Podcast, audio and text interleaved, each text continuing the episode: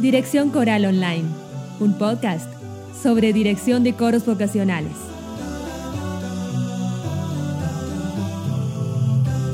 Este es el episodio número 84 de Dirección Coral Online y hoy vamos a hablar sobre características de los arreglos para coros de adultos mayores. Para esto me comuniqué con tres directoras y suscriptores del blog con mucha experiencia trabajando con adultos mayores y que nos cuentan cómo llevan adelante la búsqueda y la selección de repertorio para sus respectivos coros. Quédate hasta el final con papel y lápiz, porque si estás dirigiendo un coro de adultos mayores y estás buscando repertorio, en el final te dejo una checklist con todas las características necesarias que debes tener en cuenta cuando miras partituras posibles para tu coro. Y en las notas del programa dejo otra lista de arreglos que podés encontrar en gusespada.com barra biblioteca para este tipo de coros. Y ya que hablamos de la biblioteca del blog, si este podcast te gusta, si estás aprendiendo cosas que no conocías escuchándolo, te invito a compartirlo. Esto me va a ayudar realmente mucho y va a servir para que muchas más personas puedan conocer y aprender de estos episodios. Este podcast además forma parte de gusespada.com, un blog dedicado a la formación en dirección de coros vocacionales. Cada mes del año subo un nuevo curso online con clases en video y cuatro arreglos corales fáciles de aprender, fáciles de cantar para coros vocacionales. A día de hoy, 21 de septiembre de 2021, día de la primavera, hay 33 cursos de dirección coral en el blog y más de 580 arreglos corales en la biblioteca. Este podcast existe gracias al apoyo de los suscriptores de gusespada.com, directores como vos, interesados en completar y perfeccionar sus conocimientos de dirección coral e interesados también en encontrar arreglos interesantes y fáciles de cantar para sus coros. Si te interesa apoyar este podcast, acceder a los cursos y a todos los arreglos, solo tenés que suscribirte en gusespada.com barra suscribirme. Y ahora sí, vamos al tema de hoy. Vamos a hablar de un asunto que es muy interesante. ¿Qué tipos de arreglos deberíamos elegir? ¿Es conveniente elegir cuando dirigimos un coro de adultos mayores? La elección del repertorio es clave para que nos rinda el año de trabajo y para mantener al grupo de cantantes motivado. Si llevamos al coro una partitura, un arreglo de un género que la mayoría del grupo no le interesa cantar, vamos a generar frustración o desinterés, abandonos, etc. Si llevamos al coro partituras que les interesa cantar, pero que por ejemplo les resultan muy difíciles de aprender, también vamos a generar frustración. Pero en este caso, Además, vamos a perder mucho tiempo de ensayo intentando enseñar una obra que muy probablemente nunca lleguemos a cantar en concierto. Podemos tener en el repertorio obras que le representen diversos desafíos de aprendizaje al coro. Por ejemplo, a lo mejor estamos haciendo con el coro todos arreglos con acompañamiento de guitarra y nos interesa que poco a poco el coro comience a cantar a capela. Podemos llevar entonces un arreglo que sea para cantar a capela. A lo mejor nos interesa que el coro comience a cantar música con una armonía un poco más compleja, o nos interesa que el coro aprenda a cantar arreglos con texturas que aún no han cantado, o que superen determinados agudos. Esto está perfecto y además es recomendable, pero requiere que pensemos unas estrategias para incorporar esas dificultades en el repertorio y de eso vamos a hablar más adelante en este mismo episodio. Pero primero que nada, como sé que la denominación de coro de adultos mayores puede variar de un país a otro, definamos bien qué es un coro de adultos mayores. Se entiende, o yo, entiendo, por coros de adultos mayores a un coro integrado por personas de más de 60 años. Al menos en Argentina, esto es lo que entendemos por coro de adultos mayores. No es una ley sancionada, no es la verdad absoluta. Hay coros de adultos mayores que toman integrantes a partir de los 50 años, por ejemplo. Y hay coros que tienen integrantes que son adultos mayores, pero también tienen integrantes de otras edades. Hay familias enteras que van a cantar al coro de su pueblo, por ejemplo. Va la abuela, la hija, el marido eh, y los dos nenes. Pero hoy vamos a hablar exclusivamente de los coros que están integrados en su totalidad por personas mayores de 60 años, más o menos como sería, por ejemplo, un coro de un centro de jubilados de un barrio o un coro de algún programa específico para esta franja de edad, como estos programas para adultos mayores que tienen las universidades, etc.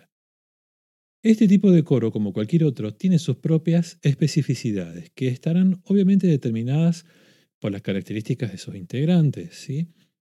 Los coros que se organizan por franjas etarias por ejemplo, coro de niños, coros de jóvenes, etc., se caracterizan por requerir de sus directores un conocimiento específico de las características fisiológicas, psicológicas y sociales de las personas de esa franja de edad.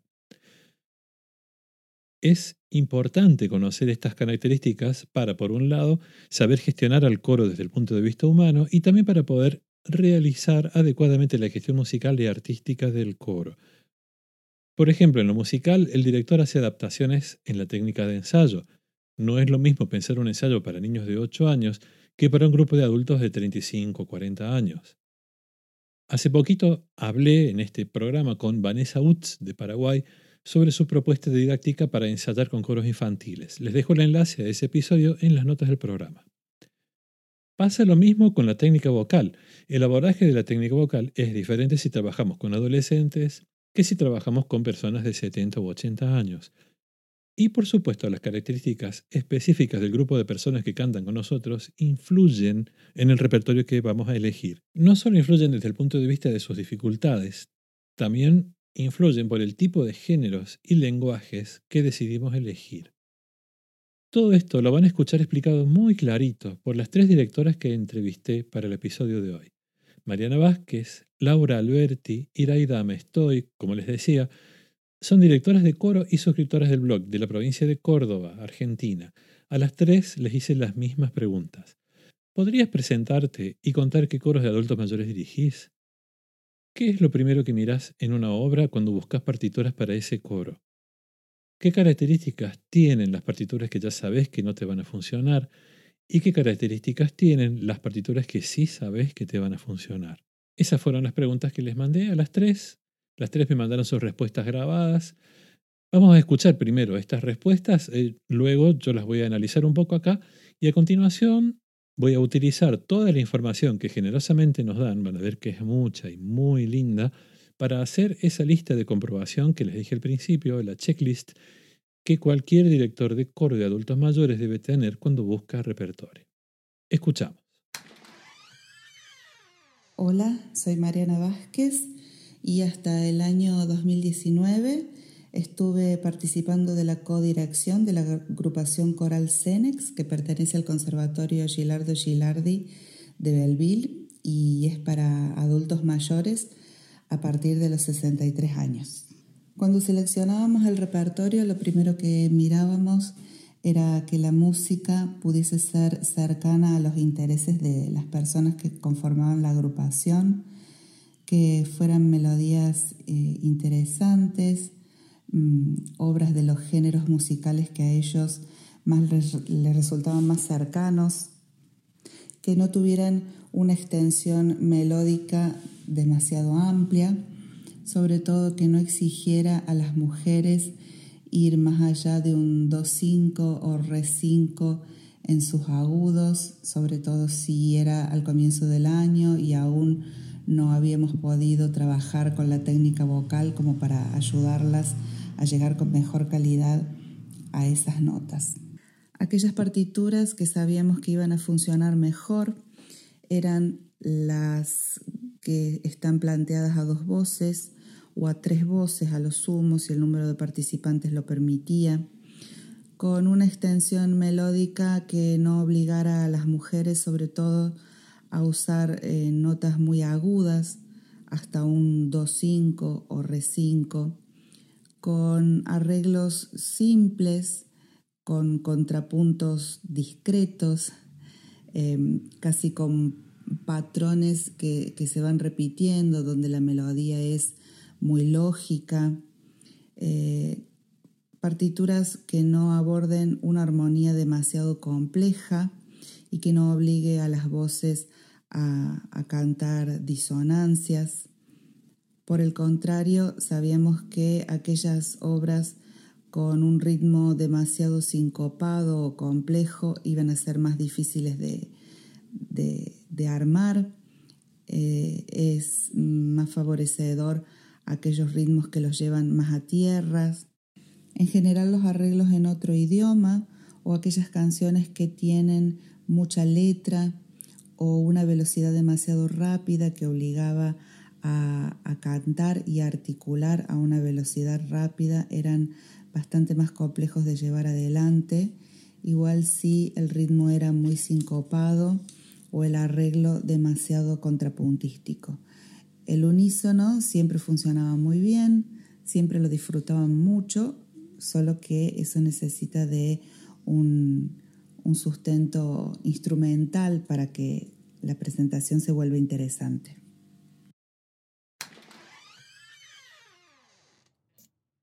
Hola, soy Laura Alberti, directora del Coro de Adultos Mayores de la Universidad Nacional de Villa María, CORAM. Bueno, el coro de la Universidad de Adultos Mayores tiene una característica particular de que siempre hemos trabajado en su mayoría a dos y tres voces y muy excepcionalmente a cuatro voces dadas las características de, de quienes lo integran. En general, también una dificultad es que no es sub, que es como muchas veces se encuentra en la mayoría de las partituras, sino que se trabaja eh, una voz femenina, tenoras y tenores y bajos.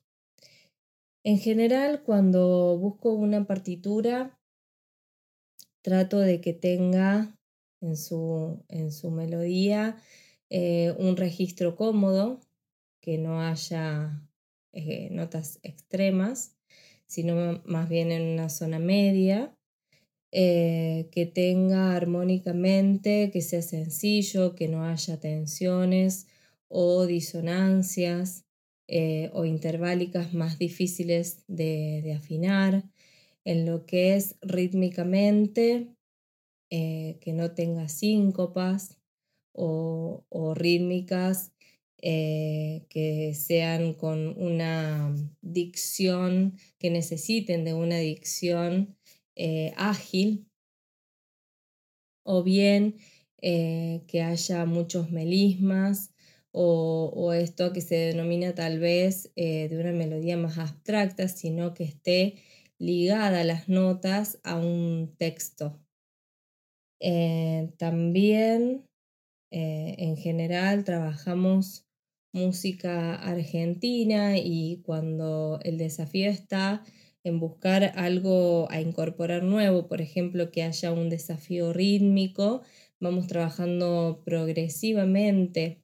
Por ejemplo, hemos tratado de incorporar música latinoamericana, entonces una de las formas para encarar este repertorio fue buscar cánones o quod en donde todos canten melodías y que no estén realizando acompañamientos que por ahí tienen rítmicas complejas eh, en, estos ritmos eh, latinos. También cuando quiero que qué características por ahí me funcionan un poco más, eh, bueno, cuando son a dos voces, que los registros funcionen, que pueden ser en voces femeninas y voces masculinas, o que una voz se cante sopranos con tenoras y tenores y la otra voz bajos y contraltos. Eh, a veces ayuda a que las voces sean bastante independientes unas de otras y, y también una forma de entrenamiento es que se puedan sostener eh, dúos por terceras o algunos cantos homorítmicos. Creo que todo tiene que ver con, cómo uno va incorporando los elementos y cómo los va trabajando eh, para de a poquito ir haciendo crecer al grupo musicalmente.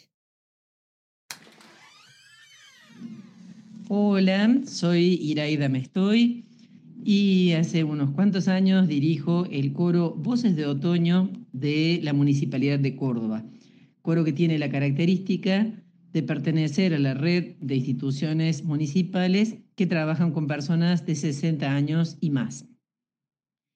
Este grupo está pensado para trabajar a tres voces, así que esa es una de las primeras cosas que me fijo en una partitura, que sean tres voces mixtas, es decir, una soprano cuya nota límite superior más aguda sea un Mi 5, el Mi que está al final del pentagrama en clave de Sol, y eh, una segunda voz femenina y una tercera voz masculina o que también pueda ser abordada por mujeres eh, octavando, por mujeres que hagan nota grave, pero que como nota límite para lo masculino lleva un Fa 2, es decir, el Fa que está debajo del pentagrama en la clave de Fa.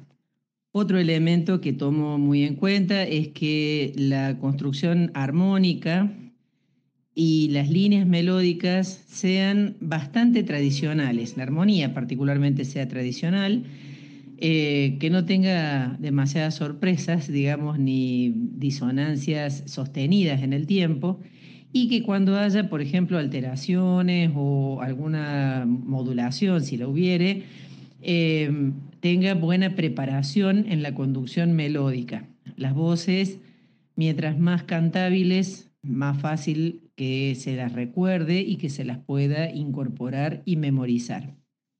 Trato de que las obras no sean las muy, muy, muy populares, la típica que no sabemos todos en los fogones, porque si bien esas tienen el atractivo de que las conocemos y las queremos y emotivamente son fantásticas, resulta que cuando le toca cantar a alguien lo que no es la melodía, eh, bueno, ahí se hace sumamente complejo y a la hora de la verdad solemos terminar cantando unísono. Entonces, eso es eh, una complejidad extra que si la podemos evitar, mejor.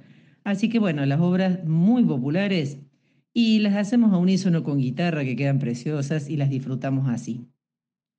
También, eh, cuando hablamos de textos, el que tenga un texto que deba ser expresado a mucha velocidad es una complejidad importante por el tema de la articulación. Hay que ver que la musculatura del adulto mayor, de la persona mayor, tiene algunas eh, faltas de entrenamiento en algunos casos o reacciones a otras velocidades.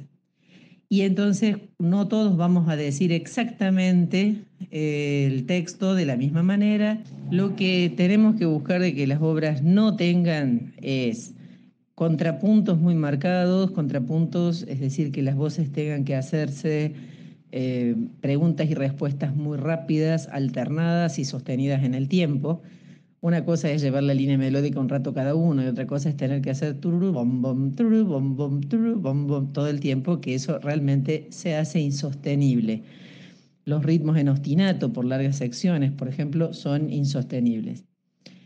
Em, curiosamente, me ha pasado que em, cuando hemos intentado con, por ejemplo, obras en otro idioma o con esas dificultades que uno las pondría como, esto no va a salir, en realidad eso sí se supera, pero lo que tiene que ver con la construcción del arreglo, las tesituras, la armonía, la rítmica, los contrapuntos, eso no importa que la obra sea maravillosa, es mucho más difícil de sostener y de lograr resolver con calidad. Bueno, muy clarito, ¿no? A mí me llamó la atención la cantidad de coincidencias entre las tres siendo que no se pusieron de acuerdo entre ellas para responder y las preguntas que yo les envié eran mm, bastante abiertas, amplias, digamos. Veamos las coincidencias. Las tres hicieron hincapié en evitar las tesituras agudas, sobre todo para las mujeres, ¿no? para las voces, para la voz femenina aguda, para las sopranos. Los tres coros cantan a dos o tres voces y muy ocasionalmente puede cantar a cuatro. Las tres hicieron hincapié en buscar texturas sencillas, sin contrapunto o con pocos pasajes contrapuntísticos. Recordemos que contrapunto es igual a independencia de voces y la independencia de voces lleva su trabajo y, tiene sus complicaciones. las tres hablaron de buscar ritmos sencillos, a tierra, decía Mariana, este, esto quiere decir sin síncopas, sin contratiempos o con pocas síncopas, pocas contratiempos, pocos contratiempos.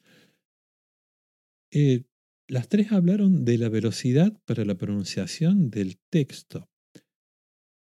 Mirar que la velocidad de la música no dificulte la pronunciación del texto en personas cuya musculatura y, cuyos, y, cuyo cuerpo ya no responde como, responde como respondemos las personas que tenemos menor edad.